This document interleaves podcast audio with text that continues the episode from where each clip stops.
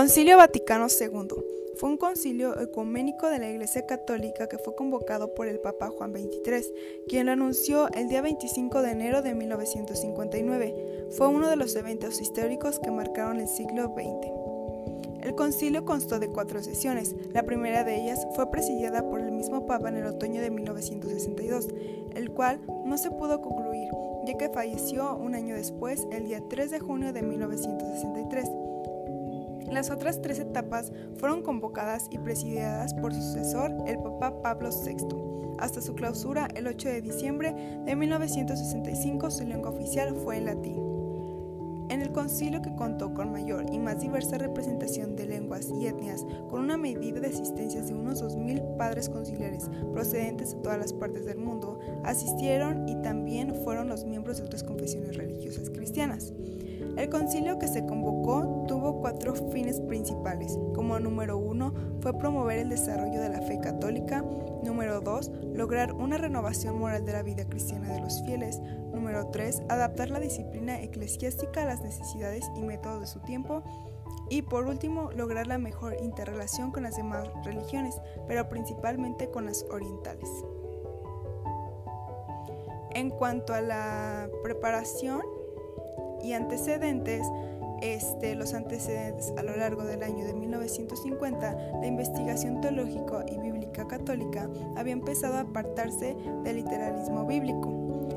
Ya también para esto fue la reacción al modernismo que se había impuesto desde el Concilio Vaticano I. Al mismo tiempo, los obispos de todo el mundo venían afrontando tremendos desafíos asociados al cambio político, social, económico y tecnológico. Algunos de ellos aspiraban a formar nuevas formas de responder a esos cambios. El Concilio Vaticano I desarrolló casi un siglo antes, ya que se había sido interrumpido por el ejército italiano que entró en Roma en los últimos finales de la unificación italiana. Y en cuanto a su preparación, desde febrero de 1959 a noviembre de 1962 tuvo lugar la etapa de preparación de concilio bajo la responsabilidad de la curia romana. Durante la celebración de las fiestas de la conversión de San Pablo, el día 25 de enero de 1959, era un consistorio que el Papa Juan XXIII tuvo con los cardinales en la abadía de San Pablo Extramuros. Tras la celebración de la basílica, anunció su intervención de convocar un concilio ecuménico. Y en la etapa antepreparatorial fue el día 17 de mayo de 1959, Juan XXIII anunció la creación de la Comisión Antepreparatorial, ya que designó como presidente al cardenal secretario del Estado Domenico Tardini. Los secretarios de varios discaterios de la curia fueron los demás miembros de la comisión. El día 26 de mayo se reunió por primera vez y se decidió dar luz verde a dos cartas, una de los organismos de la curia para la preparación de las comisiones de estudios sobre los temas a tratar en el concilio, y la otra para todos los obispos para que antes del día 30 de octubre indicaran sus sugerencias para el concilio. A estas dos consultas se añadió una tercera a las facultades de la teología y de derecho canónico que tenían un plazo hasta el 30 de abril de 1960 para enviar todas sus respuestas.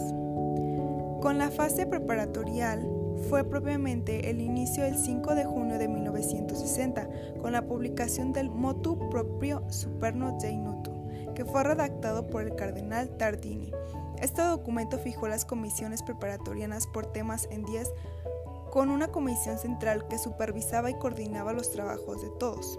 Pericle Felici fue nombrado secretario general de esta comisión central. Los presidentes de las comisiones temáticas preparatorianas eran los prefectos de los discaterios correspondientes de la curia. El día 14 de octubre de 1960, el Papa constituyó un secretario administrativo del concilio, al que le encargó tratar los asuntos de financiamiento y desarrollo material del mismo. El día 7 de noviembre se creó la comisión para el ceremonial que trataría los temas relacionados con la liturgia y los lugares a ocupar en la Basílica de San Pedro.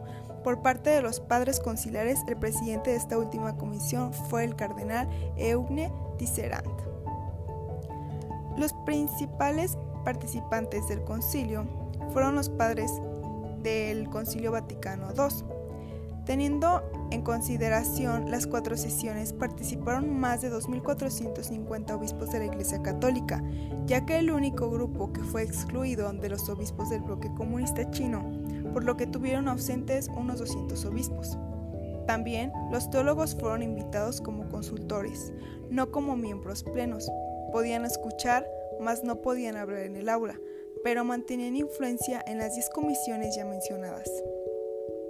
También se encontraban los consultores de iglesias ortodoxas e iglesias protestantes, los observadores y católicos laicos y por último los periodistas.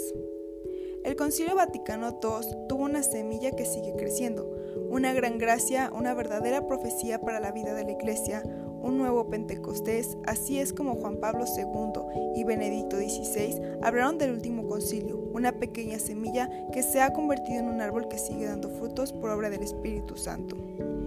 Benedicto XVI usó esta palabra de un nuevo Pentecostés, ya que fue testigo directo del concilio, participó como experto siguiendo del cardenal Frings.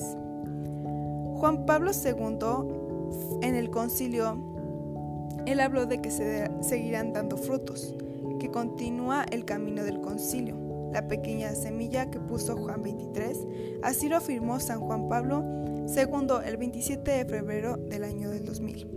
El Concilio Ecuménico Vaticano II fue una verdadera profecía para la vida de la Iglesia, seguirá siendo durante muchos años hasta el tercer milenio que acaba de comenzar. Juan 23, la Iglesia la usa la medicina de la misericordia. En las condiciones actuales de la sociedad humana no ven más que ruinas y problemas. Dice que nuestra época comparada con los siglos pasados es peor y llegan a comportarse si no tuvieran nada que aprender de la historia, que es la maestra de la vida y como si en el tiempo de los anteriores concilios todo procediera felizmente en lo que se refiere a la doctrina cristiana, la moral y la justa libertad de la Iglesia.